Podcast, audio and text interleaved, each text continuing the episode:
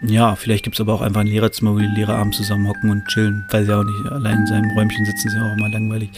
Die wollen da ja auch ein bisschen soziales Leben haben.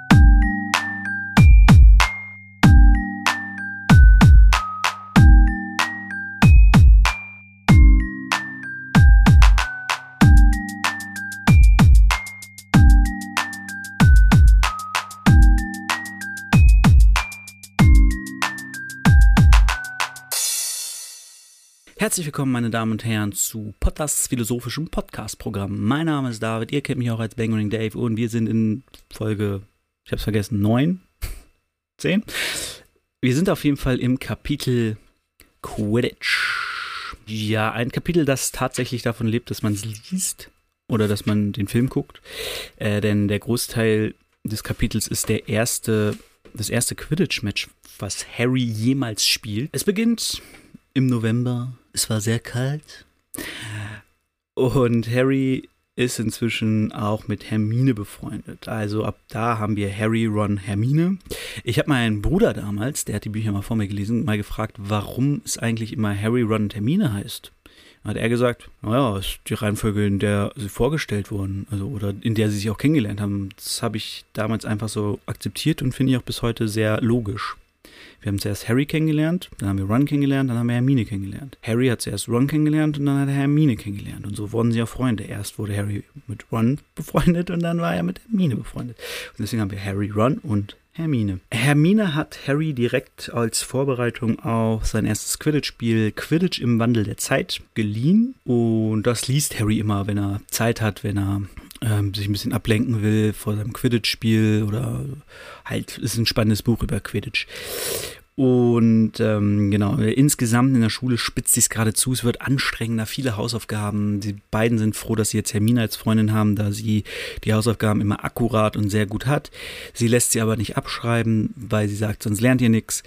Aber sie kontrolliert sie. Also sie schreiben fünf Seiten Pergamentrolle irgendwie so fünf Ellen oder so, ne? War immer Pergamentrolle über äh, bestimmten Zaubertrank. Hermine guckt drüber, sagt, das, das, das ist Kacke und dann verbessern sie es. Also so eine Art Hausaufgabenhilfe für die beiden. Das ist so der Status quo und es geht halt mit rasenden Zügen auf das erste Quidditch-Spiel zu. Sie stehen dann in einer Szene auf dem Schulhof. Hermine hat in einem Glas äh, blaues Feuer gemacht, das sie wärmt. Sie stehen auf dem Schulhof, wärmen sich die Hände daran. Versteckt ist es nämlich verboten, sowas zu haben. Aber Hermine ist ein bisschen lockerer geworden, seitdem sie den Bergträuber be besiegt haben, was Regeln angeht. Also sie bricht keine Regeln. Ich glaube, das hatte ich auch am Ende der letzten Folge gesagt. Sie bricht nicht unbedingt Regeln, aber, na wohl doch. Aber sie würde jetzt keine schwerwiegenden Regeln brechen, sondern so Kleinigkeiten, so mal darüber gehen, mal so ein bisschen dehnen und halt, ne? Sie ist da ein bisschen lockerer geworden und nicht mehr so akkurat und streng. Naja, als sie stehen, stehen also auf dem Schulhof und Snape kommt an, sagt, was hast du da, Potter? Und er hat Quidditch im Wandel der Zeit in der Hand und er sagt, Bücher aus der Bücherei ausleihen ist verboten. Äh, nicht Bücher aus der Bücherei ausleihen ist verboten, sondern Bücher aus der Bücherei mit auf den Schulhof zu nehmen ist verboten. Ron sagt daraufhin, das hat er sich gerade ausgedacht. Äh, Herr, Snape zieht ihm auf jeden Fall fünf Punkte ab und nimmt ihm das Buch weg. Äh, das finden sie alle ein bisschen kacke, aber sie sehen, dass Snape hinkt das tut er scheinbar schon seit Halloween. Äh, Harry geht dann abends nochmal runter, er will sich ein bisschen ablenken. Äh, ablenken, es ist der Abend direkt vor dem Spiel und will sich Quidditch im Wandel der Zeit ausleihen, um sich halt ein bisschen abzulenken, ein bisschen was zu lesen und geht dann runter ins Lehrerzimmer und denkt sich, hey, wenn die anderen Lehrer im Lehrerzimmer sind, wird Snape schon nicht Nein sagen. Dann kann er ja nicht so gemein sein, wenn irgendwie McGonagall daneben steht ähm, und er einfach sein Buch wieder haben will, das er sich ausgeliehen hat aus der Bücherei. Also geht er runter, quatscht, äh, will mit Snape quatschen, klopft an, aber niemand macht auf im Lehrerzimmer. Also guckt er rein, sieht dann, wie Argus Filch, der Hausmeister, das Bein von Snape behandelt. Er tupft es also irgendwie ab. Es ist mega zerrissen, also es ist sehr, hat eine sehr krasse Wunde. Und ähm, als Snape sieht, dass Harry ihn sieht, sagt er, hau ab. Was willst du hier? Er sagt, ja, ich wollte eigentlich nur mein Buch holen. Und er sagt, verpiss dich, reiß her. Und naja, dann haut er auf jeden Fall wieder ab dann sagt Harry, als er wieder Ron und Hermine trifft, ähm, dass er vermutet, dass Snape versucht hat, an dem dreiköpfigen Hund vorbeizukommen, den die drei ja schon bereits kennengelernt haben. Ein, zwei Kapitel vorher, glaube ich. Und Hermine sagt, ach Quatsch, das ist doch Blödsinn, er ist doch ähm, ein Lehrer hier, die würden das doch nicht machen. Überlegen wir noch ein bisschen, was der Hund bewacht und so, aber halt jetzt nichts Großes. Was hier spannend ist an der Stelle, ist, dass es ein Lehrerzimmer gibt. Ich weiß gar nicht, ob es später noch groß erwähnt wird, aber in der Regel haben ja Lehrer in Hogwarts ihr Büro hinter ihren Räumen, also an ihren Räumen grenzt ihr Büro. Oder es ist zumindest in der Nähe. So ein richtiges Lehrerzimmer gibt es, glaube ich, später gar nicht mehr. Jedenfalls wird nicht erwähnt, sie gehen ins Lehrerzimmer, sondern ich gehe in das Büro von. Ja, vielleicht gibt es aber auch einfach ein Lehrerzimmer, wo die Lehrer abends zusammen hocken und chillen. Weil sie auch nicht allein in seinem Räumchen sitzen, ist ja auch immer langweilig. Die wollen da ja auch ein bisschen soziales Leben haben. Muss man ja mal so sagen. Sie sind ja trotzdem Menschen, auch wenn sie äh, Hogwarts-Professoren sind. Was ich mir immer wieder sagen muss, wenn ich das Buch lese, ist, Snape ist so alt wie ich.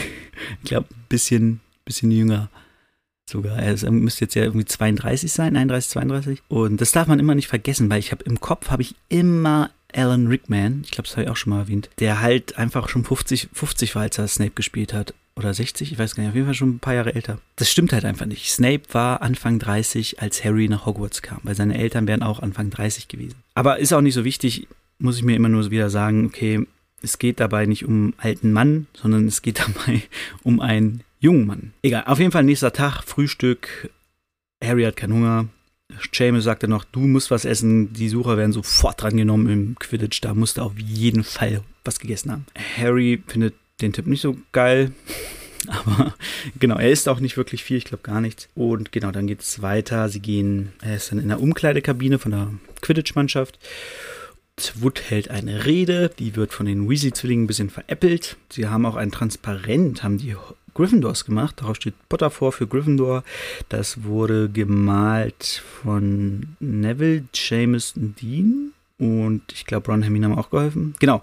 Dean kann gut malen. Der hat einen Gryffindor Löwe auf das Transparent gemalt und Hermine hat ihn mit einem Zauberspruch zum Leben erweckt. Also der Löwe bewegt sich brüllt irgendwie. Genau. Und dann, ja, dann geht das, geht das Spiel los. Es ist jetzt, das Spiel zu lesen ist ganz okay. Wir haben, man hat halt Lee Jordan, äh, der beste Freund der Weasley-Zwillinge, der zwischendurch immer wieder Quatsch macht, immer so ein paar Sticheleien Richtung Slytherin rauslässt, wo man sich dann auch fragt, okay, du hast vier Häuser, es macht ein Gryffindor. Mhm. Aber Lee John ist natürlich auch so ein, so ein Plapperchen, ne? Also der, der kann gut reden. Da, da bietet sich das dann vielleicht auch einfach an. Genau, es geht ein bisschen hin und her. Ähm, Slytherin ist gut, Gryffindor auch. Harry guckt ein bisschen zu. Es gibt dann eine Szene, in der Genau, da wird irgendwer gefault und so. Und dann taucht Hagrid auch noch in den Rängen auf. Also Ron und Hermine stehen bei den anderen Gryffindors in den Rängen und dann kommt Hagrid dazu und sagt so, ach Mensch, ist einfach nicht das gleiche von hinten von meiner Hütte, ich will gerne dabei sein, so und quetsche ich dann da irgendwie zwischen die. Hatten auch ein riesen Fernglas dabei und ähm, genau, dann irgendwann gibt es eine Szene, wo die Sucher auf ein auf einen auf den Schnatz zuschießen und dann fängt Harrys Besen an zu rucken. Er ruckt so ein bisschen hin und her, fliegt immer höher und versucht Harry halt abzuschmeißen. Hermine guckt dann mit Hagrids Fernglas in die Bränge und sieht Snape, der vor sich hin säuselt. Also er scheint ein Band zu sprechen und guckt Harry an. Ähm, daraufhin rennt sie los. Auf dem Weg dahin stößt sie Quirrell um und zündet dann den Umhang von Snape an. Der wird daraufhin angesprochen, hey, dein Umhang brennt und ja, dann wird das beendet. Also dann ist der, hört der Besen auf zu rucken und Harry setzt sich wieder rauf, stößt nach unten, genau, der Besen hört auf zu rucken. Harry springt wieder auf, macht einen Sturzflug an allen vorbei, zieht kurz vorm Boden hoch, landet unten, spuckt etwas aus und hat den Schnatz in der Hand. so war das Ende. Genau, und dann haben sie gewonnen natürlich. Äh, die Slytherins beschweren sich dann natürlich, er hat ihn nicht gefangen, er hat ihn verschluckt. Aber ist ja auch egal. Wichtige Szene allerdings, äh, muss man, kann ich jetzt schon mal spoilern, dass er ihn mit dem Mund gefangen hat, wird im letzten Buch tatsächlich nochmal wichtig. Das fand ich so ein nettes Throwback von ihr dann im, im letzten Buch, dass sie mit diesem er fängt ihm mit dem Mund nochmal was, was angefangen hat. Dass das nicht nur im Nachhinein dann nicht nur so ein oh, witziges Ding, ah, er hat den mit dem Mund gefangen. Erstens Schnatz mit dem Mund fangen, cool. Ähm, sondern so ein richtiges, okay, da mache ich noch was draus. Das fand ich, fand ich ganz nett. Aber das macht sie häufig, dass sie gewisse Dinge in den Raum wirft, die an sich für sich stehen könnten, aber sie macht dann noch mal was draus. Das ist, das ist ganz nett. Aber ähm, mir kann keiner erzählen, dass sie in dem Moment, wo sie das geschrieben hat, wusste, okay, im letzten Buch wird das noch mal wichtig. Weil sie ja zu dem Zeitpunkt, als sie es geschrieben hat, auch gar nicht wusste, ob sie einen Verlag findet oder ähm, wie viele sie davon rausbringen darf. So, ne? Dass das so ein Erfolg war, wusste sie ja einfach de facto noch nicht bei diesem, bei diesem ersten. Äh, nach dem Spiel gehen die drei dann mit Hagrid mit. Ähm, oder reden zumindest mit ihm. Ich weiß gar nicht, wann sie in seiner Hütte. Genau, sie sind in seiner Hütte und er macht einen Tee. Und Ron sagt, äh, es war Snape. Hermine hat es gesehen und so. Und ähm, Hermine sagt, ja, ich, ich habe alles darüber gelesen, was passiert, wenn man jemanden mit einem Fluch belegt du brauchst starren Augenkontakt und Snape hat genau alles erfüllt, was das soll. Und dann sagt Harry, ach, das ist doch Quatsch, der ist doch Lehrer und so. Und äh, dann sagt Harry, ja, ich habe herausgefunden, dass er am dreiköpfigen Hund vorbei wollte. Er wollte das stehen, was, was er versteckt. Und dann sagt Harry, woher wisst ihr von Fluffy? Und dann sagen die, Fluffy? Das Ding hat einen Namen? Äh, nee, sagen sie nicht, sagen sie nur im Film. Ähm, genau, sagt, ja, ist meiner, hat einen Pub gewonnen. Okay. er hat einen dreiköpfigen Hund dabei. Ähm, genau, und er hat den Dumbledore geliehen, um etwas zu bewachen. Und Hagrid, äh, Snape würde das nicht stehlen. Das, was da drunter liegt, geht nur Dumbledore und Nicholas Flamel was an. Dann sagt er, aha, hat jemand mit Nicholas Flamel damit zu tun? Dann sagt er, fuck. Ah, damn you, Potter. Und Hagrid sah aus, als wäre er auf sich selbst sauer. Damit endet das Kapitel.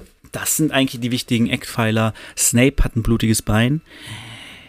Er hat scheinbar Harry versucht zu töten beim Quidditch-Spiel und sie erfahren, dass der Hund Fluffy heißt und Hagrid gehört und dass Nicholas Flamel etwas damit zu tun hat. Nicholas Flamel wird dann im nächsten Kapitel recht wichtig.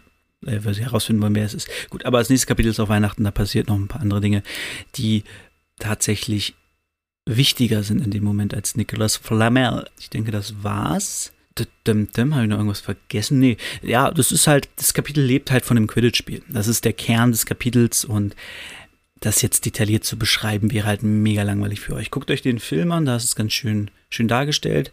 Ähm, Finde es ein bisschen schade, dass sie nach dem zweiten Film aufgehört haben, die Quidditch-Spiele richtig zu zeigen. Äh, es gibt ja in jedem Buch, bis auf dem vierten, gibt es immer Quidditch-Spiele. Ich glaube, in den im fünften, der fünfte, sechste, wie war denn das? Im sechsten, glaube ich. Genau, im fünften haben sie sich, glaube ich, hauptsächlich auf Umbridge im Film konzentriert und im sechsten gab es dann, glaube ich, auch wieder, genau, da war ja auch die Story dann mit, mit, äh, ja, das wollen wir jetzt aber auch noch nicht erzählen. Genau, ähm, jedenfalls, das sind die wichtigen Punkte. Und, ähm, genau, wenn ihr das Quidditch-Spiel lesen wollt, holt euch das Buch, lest es nach. Äh, ich habe jetzt gesehen, mal so am Rand, in der Bücherei, es gibt eine Neuauflage vor drei, vier Jahren von den Büchern, äh, neuem Gewand und so. Ich habe noch die erste deutsche Auflage. Ähm, und die sahen ziemlich cool aus. Ich stand da so, hab kurz überlegt, kaufe ich mir die Bücher alle nochmal. Weil ich die ja, glaube ich, gar nicht gekauft habe. Ich glaube, die gehörten eigentlich meiner Mutter und ich habe sie einfach mitgenommen nach dem Umzug.